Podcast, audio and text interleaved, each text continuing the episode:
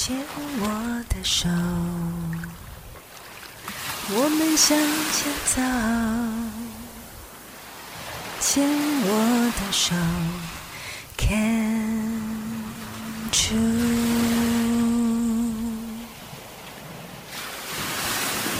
牵我的手，我们向前走。牵我的手，Can't you？。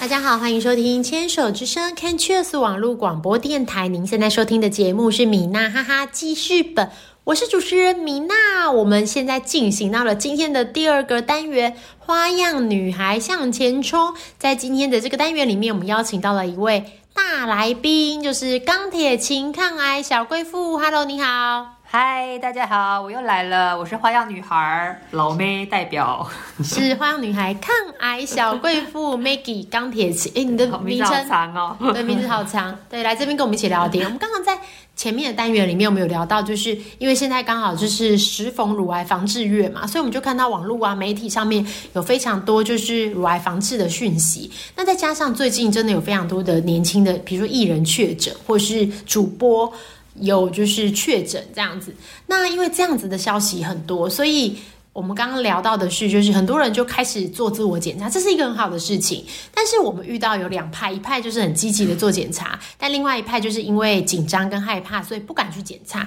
但是这都是正常的，因为本来这就是需要时间接受。但是我们也说，就是不要把检查想象的这么恐怖，因为其实这就是医师的日常，医师可以很快的帮你做出诊断，然后检查确定你没事就好了，不要太紧张。因为我呃今天就前两天遇到一个就是朋友，他就说他怀疑自己得乳癌。但他都没有检查，这样，那我就说，如果你有疑虑，你就去检查。他就说，他决定要先去买保险。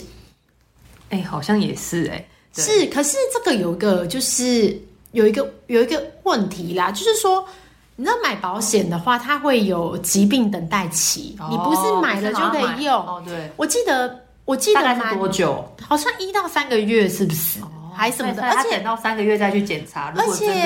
对，还要看就是你最后一次的检查，比如说他今天是在家里自己摸，他怀疑自己得了乳癌，他去买保险啊，就算了嘛。对，但有的时候是医生明明就诊断你这个恶性度很高了，你只是不去做治疗，然后但是你跑去买保险，可是你知道这个其实是就是灰色地带都有记录啊，没有啊，这个记录？如果你已经医生已经诊断出恶性的几率很高，但是你当然你自己摸一摸，你自己觉得自己有，我觉得是两回事，因为你不一定真的有嘛。对，可是不管怎么说，如果今天你只是，嗯，也没有医生说你只是自己吓自己的几率比较高的话，当然去买买保险，我觉得 OK。可是如果医生都觉得你这个恶性度很高，就就买也没有用了，就是第一个买没有，第二个是不要拖，对，就不要拖了。早期筛检，早期治疗。我最近我朋友的妈妈也是，前阵子就跟我说她摸到胸部有一块，然后就是很紧张，因为我一直问我怎么办这样，我就说没有，兄弟就去检查，因为很多都是像良性的嘛，对，然后吓得半死，然后一直问我怎么办怎么办，然后我就说没关系，你先不用慌，然后就是先去检查看看这样子。我说我说就算真的检查出来是怎么样是不好的，至少也是早期的发现这样，因为我看他。就是大概讲的那个状况，还好像应该不是晚期，因为晚期通常都是会乳头还是什么之类，会比较有明显的症并状，发一些对其他的对对对症状，是。结果后来去检查，根本也都是良性的那种纤维囊肿，这样。对啊，嗯真的，我我们最近就是我跟 Maggie 前一阵子去了一趟义大，嗯，义大医院，然后我们访问了义大的饶副院长。是对，然后副院长有讲到一个我觉得很棒的东西耶，然后副院长说，就是我们现在常常都觉得年轻的患者很多，嗯，到处都说，哎，谁谁谁年轻人又确诊，年轻人又确诊。这样，但是他说其实并不是乳癌年轻化，是而是得乳癌的人变多了。变对你不管年龄层，你每个年龄层都变多了，所以你今天你是年轻人，你身边也都是年轻人嘛，所以你会觉得身边的年轻人确诊的变多了。其实并不是只有年轻人变多，年长的人也变多。就是现在的乳癌患者真的很多，可是我们有时候会想象说啊，恐好恐怖哦，年轻人生病了是不是什么哪里怎么哪里怎么了？可是其实不是，有时候就是我们因为接触到的资讯没有那么全面，所以就会非常的焦虑。对啊，因为我们刚刚好在这个还还算是年轻人的范围里面，就觉得好像怎么好像听到都是年轻化，年年轻人怎么很恐怖，就是前面一样自己吓自己啊。可是其实听到听到饶副院长这样说，其实并没有只单纯是年轻人，就是大数据统计是所有的乳癌的患者统一变多了，所以会觉得说好像年轻人变多了这样子。对，这真的也是一个迷思哎。在这个，然后副院长提醒我之前，我我觉得哎，我们也只想着啊，怎么好像年轻人变很多？最近很多二十几岁、三十几岁的病友嘛，然后我们就觉得好像真的变多，可是其实不是。然后可能新闻也是这样，就是媒体当然只会报一些，比如说知名啊、年轻或是艺人，就是媒体他们的标题会下的比较耸动一点的，就让让你听。但其实真的可能实际上的数据，当然我们专家们的讲出来的。都就是就是解读的那个看法就不太一样，这样。最近有那个呃病友有就是有也有问说，就是哎他想问化疗的副作用，最近很多新进的病友，然后这些我在前面几集也有提到，就是我刚刚不是说，因为媒体有很多一些年轻人确诊的新闻嘛，比如说艺人或主播，结果呢，很多人就是因为这个艺人跟主播确诊的新闻，他们去做检查，结果就也确诊了，对，好几个，然后。就很多人问我说：“哎，那这样子，那个化疗，因为要开始做化疗嘛，化疗是不是跟想象的，就是跟看电视演的一样，这样？”就是很恐怖，然后头就是看起来很很沧桑，然后就是像你说的，你常常说就躺在床上，然后床头放一杯水，然后就是灯还很暗，然后墙壁还有人喂你吃粥，对对对之类的。是是，我觉得要看哪一台，对，对要看哪一台。对，如果你今天是看比较惊悚片或者是比较乡土剧的话，就可能没有那么准，因为它都比较夸张。可是看哪一台，我觉得是可以自己选。看你想要看见的是什么样的的样子，对啊，我觉得都是这样嘛。很多事情都是有不同的面向，你看你怎么去解读这件事情。对对，如果是我就想看钢铁琴的粉妆，对，就是生病之后我们一样可以美美的，好不好？虽然是生病，但我觉得我们至少像我那时候在做化疗也是很辛苦啊，头发掉光什么，然后丑的要命，脸都会很水肿嘛，然后会有黑黑色素沉淀、黑斑啊，然后。就是没有眉毛啊，就很我那时候我前夫都说我很像那个摔跤选手，那时候很很崩溃哎，但是我那时候就觉得说好，那有什么方法可以改？我觉得都有阴影的措施，就是你当时如果觉得自己觉得很丑，然后可能就有一些替代方，或是你一些副作用都可以问医生，然后他们都会告诉你一些方法去去去补救这样。然后那时候就想到说好啊，没关系，都都很丑，那我至少我要出门的时候或是。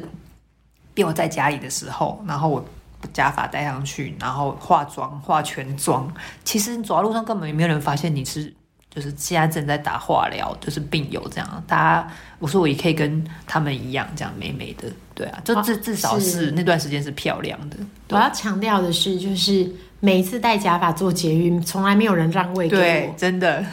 就是真的看不出来呀，根本看不出来。对啊，对啊，我觉得是自己的心态啊。你有没有把自己那时候当成一个哦，真的真的很可怜的一个病人还是什么的？我觉得你如果心态正确出来了，你你是当下你就觉得说哦，我其实那时候治疗完，可能前面一个礼拜比较不舒服啦，但是你后面的。和几天一个礼拜过了之后，你还是可以像正常人一样，我觉得去过一些就微服出巡，过一些正常人生活，至少不会整个整个月每天这样子都是辛苦的，能把那个平均分散掉嘛？对，啊不要每天都是这么的惨这样子。真的，我们之前有认识一位病友是血癌，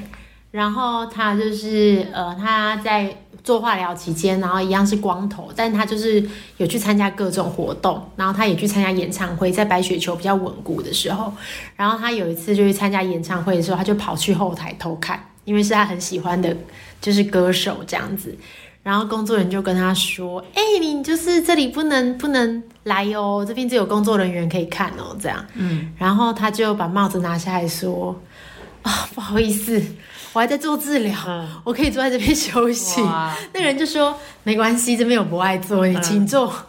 这样子。然后他那天就说，哇，他觉得嗯，必要的时候好像光头也派得上用场。对对 对，好像没有想的这么的，就是好像也可以在这些治疗的过程中找一些到一些小确幸啊、乐趣之类的，自己找啦，这个需要自己去去自己发掘。确实，在过程中我觉得不会说辛苦啦。不不不会说不辛苦啦，对，其实蛮辛苦的。把它不要分，就是分散那个每天的辛苦量，对，不要让它每一天都是平均下来都是对辛苦的。因为在治疗的过程，前几天一定是最不舒服，对那随着时间过去，会慢慢越来越稳定，后面几天就会好一点。对，嗯，对，所以就是不要害怕。然后另外，我们刚刚其实也一直强调，就是早期筛检、早期治疗。是会这样讲的原因，是因为现在乳癌的治疗非常进步。以前我们想象的要做，只能啊什么癌症一定要化疗，一定要掉光头发什么的，现在都不一定喽。有时候你的情况真的只要吃口服的抗荷尔蒙药，或是打停经针，就是医师会做搭配，它的效果跟做化疗一样，哎，差别很多哎，因为化疗不单单只是头发掉光而已。我觉得化疗对身体的这个破坏啊，跟各方面对是全面的嗯影响蛮大的。你先不要说什么，你光女性，你化疗的药物一打下去，你有可能就不孕哎、嗯，对，对啊，然后你可能化疗药物一下去，你有一些就是一些副作用啊。对，因为每个人副作用不一样，像我就觉得那时候打完小红梅，我到现在偶尔还是会觉得心脏不是很舒服。对对对，就是每个人的状况不一样，然后我觉得这个你你要怎么说？有时候就是它不是每天或者是立即性让你有生命危险，但但是就是偶尔你会觉得说，哦，是不是因为那时候打化疗，然后我因为以前不会嘛，然后、嗯，没错，所以早期筛检、早期治疗，就是说，你如果早一点发现、早期发现的话，你有更多的治疗选择，你也不一定要做化疗。但如果真的要做化疗，也不要害怕，就是现在在医疗方面有很多很多可以降低副作用。我们这一段到这边，我们等一下继续聊聊天哦。